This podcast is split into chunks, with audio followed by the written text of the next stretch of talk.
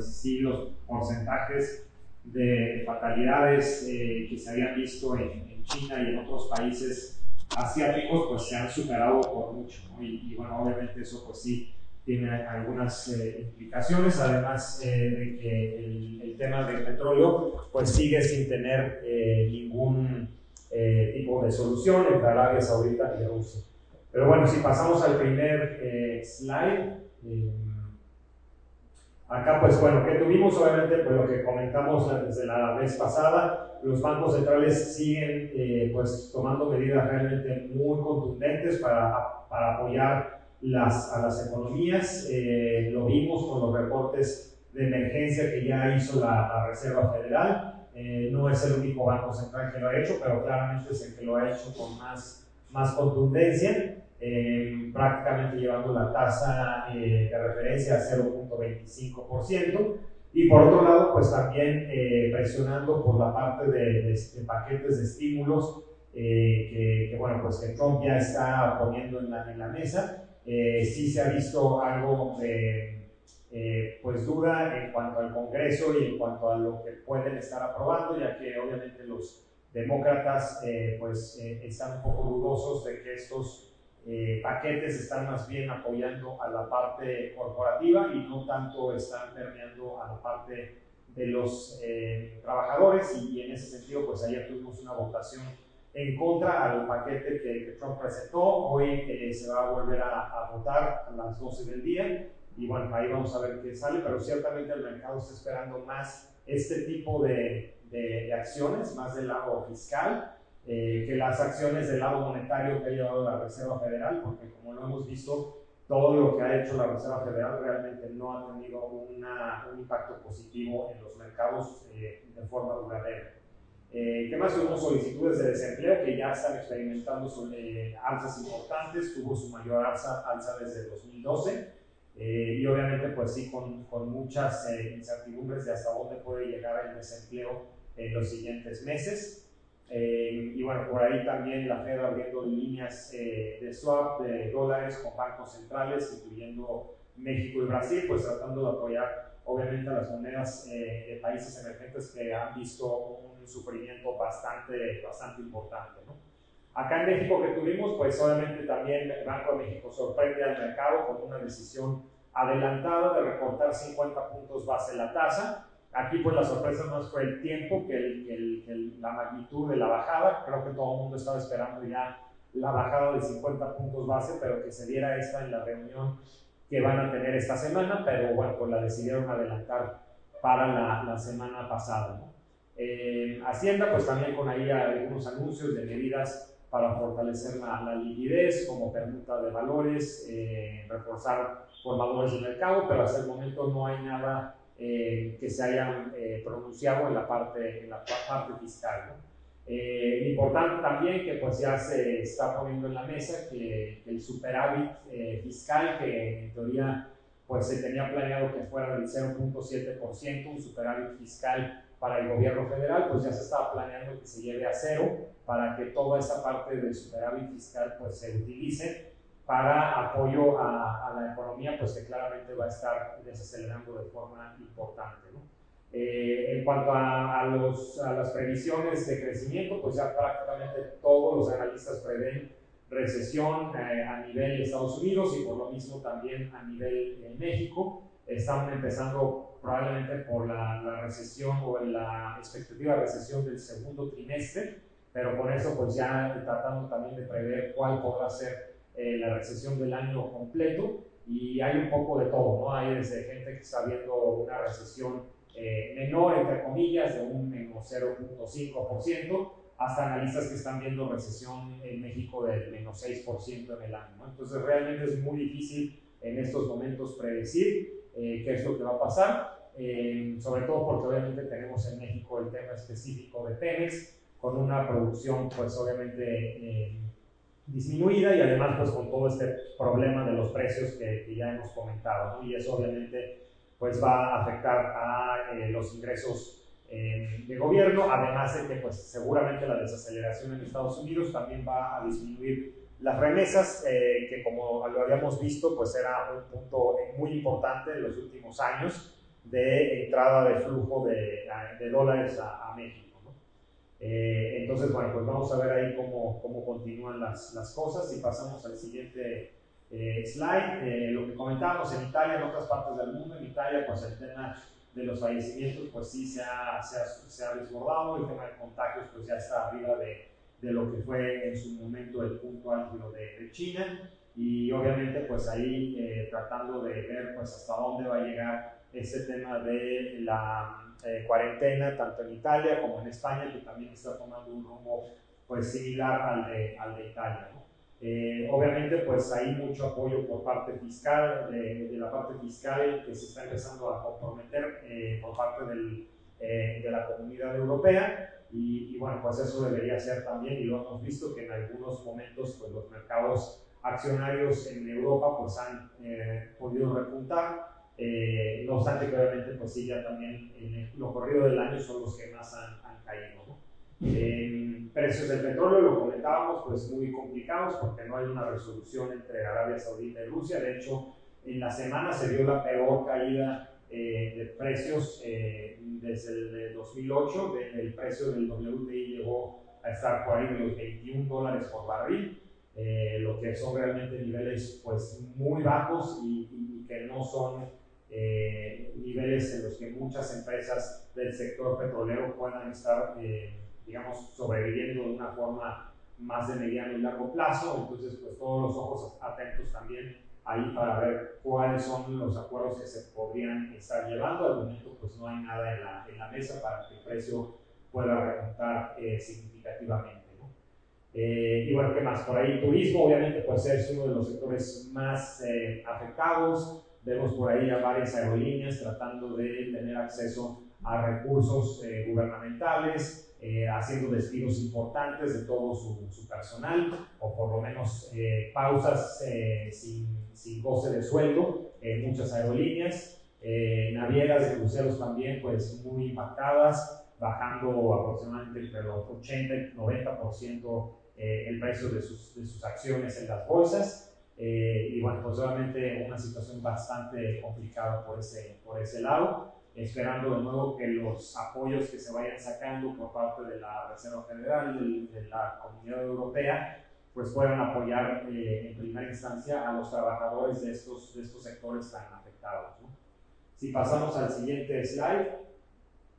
En cuanto a mercados, pues bueno, el S&P 500 tuvo su peor desempeño desde la crisis de 2008, con un menos 15% en la semana. Eh, obviamente, pues muchos sectores, como comenté, muy afectados, particularmente todo lo que tiene que ser, lo que tiene que ver con, con turismo, pero no solamente turismo, también el sector de bienes raíces cayendo de forma importante, eh, la parte de energía también cayendo de forma importante por todo el tema del precio del petróleo. Eh, y bueno, pues en ese sentido, obviamente, eh, prácticamente ya borradas todas las ganancias que, que se había tenido eh, el S&P en la administración de Trump. Y obviamente eso nos pone también con la incógnita de qué es lo que va a pasar con las elecciones en noviembre, una vez que toda esa ganancia, digamos, económica que tuvo Estados Unidos, por lo menos en lo que tiene que ver con mercados accionarios, pues está ya prácticamente borrada.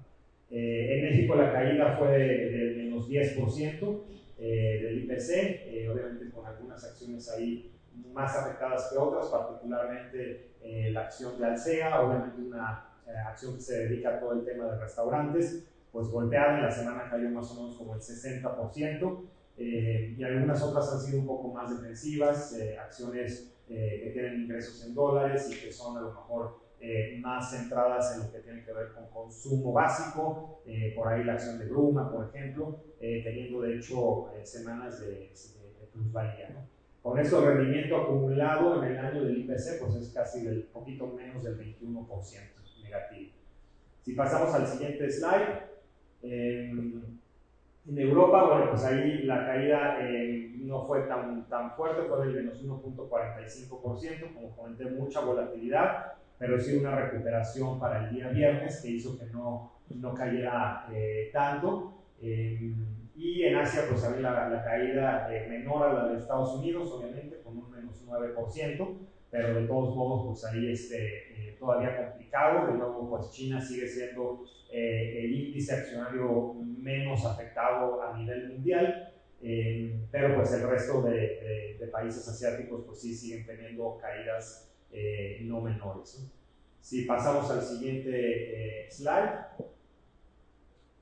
En cuanto a temas de tipo de cambio, pues eh, lo mismo, monedas emergentes como lo comenté, muy, muy afectadas, máximos históricos pues ya por varios días, cerramos el, viernes en 24.11, hoy sin embargo estamos en 24.80, eh, entonces bueno, pues muy cerca también del, del, siguiente techo que es 25 pesos por dólar, eh, y obviamente pues no es el único caso la moneda mexicana, de las en general monedas de prácticamente todos los países emergentes teniendo eh, pérdidas similares. ¿no? El euro un poco por, por, ese rango bastante amplio que hemos visto, desde el 1.06 hasta el 1.14, eh, cerró el viernes en 1.07, eh, perdiendo algo de terreno contra, contra el, el, el, dólar.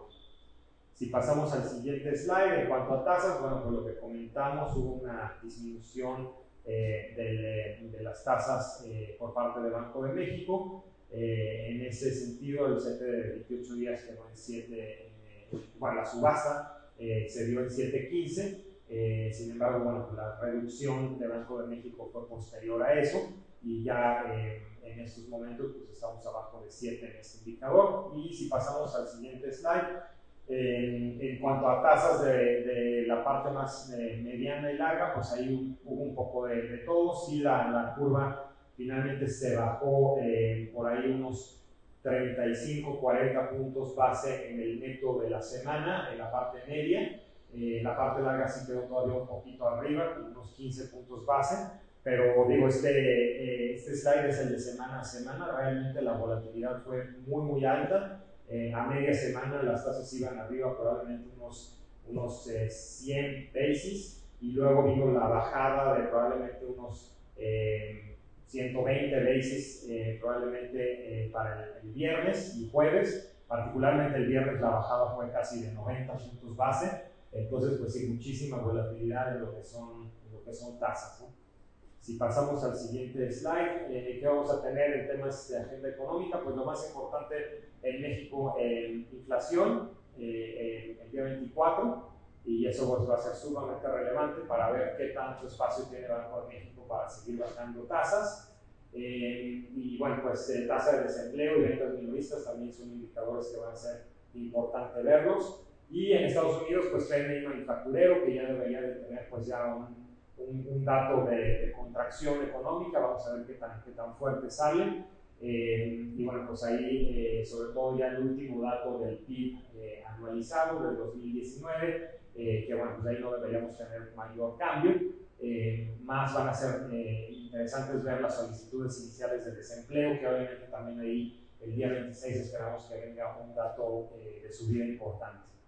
Si pasamos al siguiente slide, en cuanto a los portafolios, bueno, pues obviamente pues muy afectado el mes. el conservador sigue con un rendimiento positivo, aunque obviamente es, pequeño, pero sí es, sí es positivo en el mes y en el, y en el año. Eh, ya en estabilidad empezamos ir viendo rendimientos negativos en el, en el, mes, que nos están llevando también a que el año completo tenga un rendimiento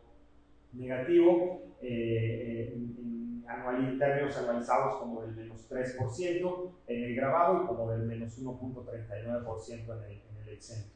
Si pasamos al siguiente slide, moderado, pues solamente sí con un mes eh, también complicado, con un rendimiento en directo del menos 3% en lo que va del mes, que obviamente en anualizado en, el año pues nos, nos, nos manda un, eh, rendimiento negativo de menos 15.60 en el grabado, menos 14.39 en el exento. Moderado dólares, pues no ha sido la, la excepción. En dólares, eh, con una minusvalía del menos 8%, eh, que en el año corresponde a un menos 11%. Obviamente cuando lo vemos en pesos, pues ahí sí va positivo, pues por toda la depreciación que ha tenido el, eh, el, peso, o más bien por la apreciación tan fuerte que ha tenido el, el dólar.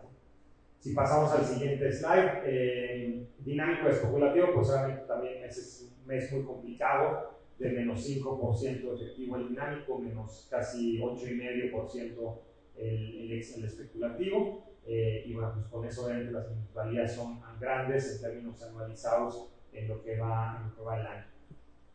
Em, si pasamos al siguiente slide en cuanto a los eh, rendimientos de fondos de renta fija, aquí de hecho nos falta que se incorpore el, eh, movimiento de las tasas del día viernes, entonces esos rendimientos se van a ver reflejados en el precio de los fondos del día de hoy, donde esperamos solamente que tengamos una eh, unos rendimientos con bastantes plusvalías. Entonces aquí digamos que los, son los precios o los rendimientos de los fondos al día viernes que traen incorporado el movimiento de las tasas hasta el día jueves. ¿no? Y es por eso que sale aquí minusvalías importantes eh, prácticamente en todos los fondos de mediano a largo plazo. Eh, y bueno, pues faltándonos de nuevo ese dato del, del, viernes que sí para los precios de hoy va a venir con una plusvalía bastante importante. Eh, el año en curso, pues obviamente muchos eh, fondos de mediano, sobre todo de largo plazo, pues con rendimientos eh, negativos. algunos en la parte de tasa real, pues han podido permanecer en la parte de rendimiento positivo. y bueno, la parte de corto plazo, pues es la que ha sido un mayor refugio. Obviamente en estas series grabadas, pues todos son rendimientos abajo del, del 5%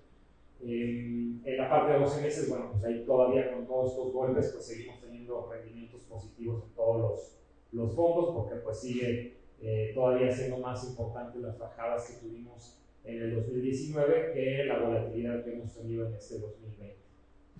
Si pasamos al siguiente slide, eh, la parte de renta variable, pues obviamente complicados todos los, los fondos, por ahí, bueno, pues eh, el tema del GBMP con todas estas acciones que son de muy baja versatilidad, no se han movido mucho y por lo mismo ha resultado ser defensivo. Eh, estamos en los fondos de renta variable del, corto, del perdón, internacional eh, y acaban pues, todos los fondos también con rendimiento negativo de doble dígito, con la excepción probablemente del Santander Dow y el Franklin Templeton USA, que están pues en más hacia el menos 9%. Eh, obviamente, pues viéndolo en, pesos, pues eh, esas minusvalías se reducen de forma importante, aunque en pesos de todos modos todos son rendimientos negativos. Eh, y si lo vemos en 12 meses, pues lo que comentamos, está borrado prácticamente ya también todas las minusvalías que se tuvieron en los últimos 12 meses. Y si pasamos al siguiente slide,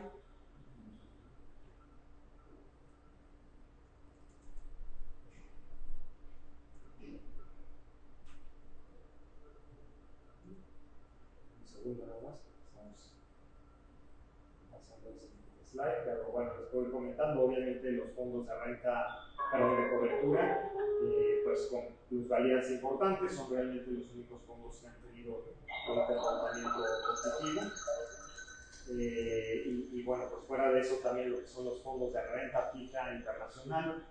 en dólares teniendo minusvalías, eh, muchísima volatilidad también en la parte de renta fija, no solamente corporativa, sino inclusive en los treasuries eh, después de haber tenido unas plusvalías importantes. Eh, bueno, ya pasamos aquí a la parte de fondos de renta fija eh, con series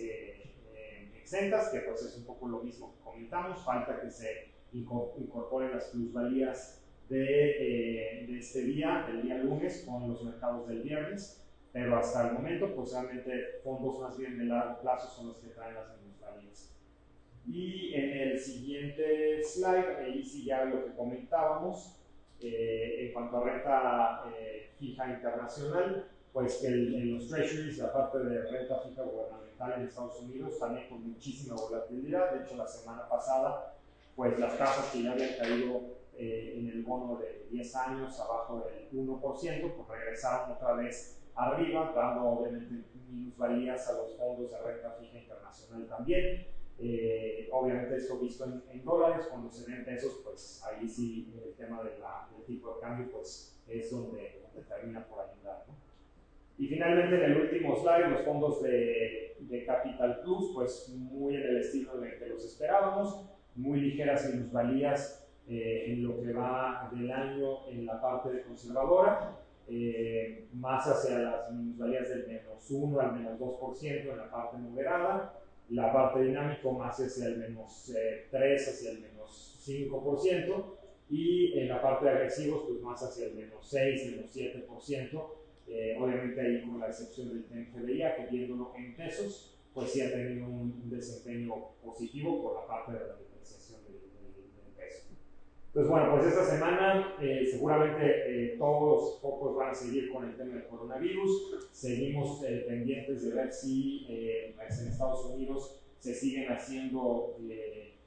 cuarentenas más, más fuertes. Eh, y sobre todo muy pendientes de ver los estímulos fiscales que Europa y Estados Unidos vayan a poner en pie eh, para que pues, los mercados ah, probablemente puedan eh, llegar, haber llegado a un, a un, piso. Obviamente vamos a seguir con muchísima volatilidad hasta no tener mucho mejor digerido cuál va a ser el impacto del crecimiento, sobre todo en este, en este segundo trimestre, que pues como lo comenté, eh, prácticamente todo el mundo ya descuenta una recesión, eh, pero eh, un crecimiento muy negativo, pero la gran duda es si el tercer y cuarto trimestre van a poder tener algún tipo de compensación a lo que va a ser pues, un segundo trimestre pues, eh, históricamente negativo. por mi parte es eso y bueno, pues vamos a seguir muy pendientes de lo que ocurra y estaremos en contacto pues, a través de videos, a través de llamadas si lo necesitan, eh, pues para tener un poquito más de claridad en lo que va haciendo los mercados de los siguientes días. Hay que ir, creo que en estos momentos, día por día, tratando de digerir la información que va, que va saliendo. Eh, y bueno, pues por el momento eso, eso, eso es de mi.